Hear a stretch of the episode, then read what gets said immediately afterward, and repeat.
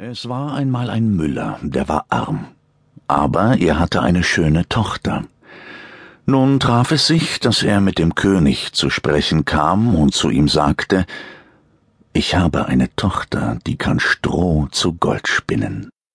Dem König, der das Gold lieb hatte, gefiel die Kunst gar wohl, und er befahl, die Müllers Tochter sollte alsbald vor ihn gebracht werden.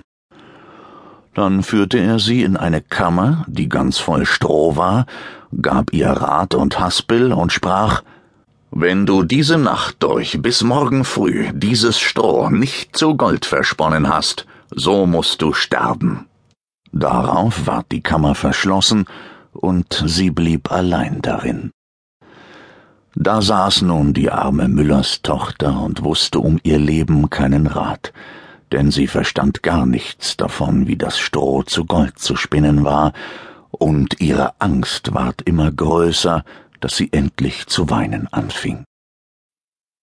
Da ging auf einmal die Türe auf, und trat ein kleines Männchen herein und sprach Guten Abend, Jungfer Müllerin. Warum weint sie so sehr?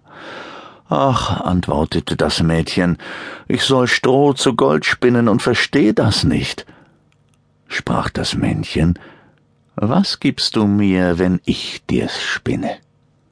Mein Halsband, sagte das Mädchen. Das Männchen nahm das Halsband, setzte sich vor das Rädchen, und schnurr, schnurr, schnurr dreimal gezogen war die Spule voll.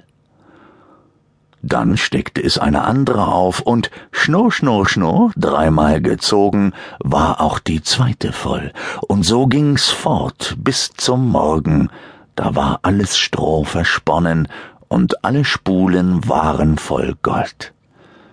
Als der König kam und nachsah, da erstaunte er und freute sich, aber sein Herz wurde nur noch begieriger, und er ließ die Müllerstochter in eine andere Kammer voll Stroh bringen, die noch viel größer war, und befahl ihr, das auch in einer Nacht zu spinnen, wenn ihr das Leben lieb wäre. Das Mädchen wusste sich nicht zu helfen und weinte.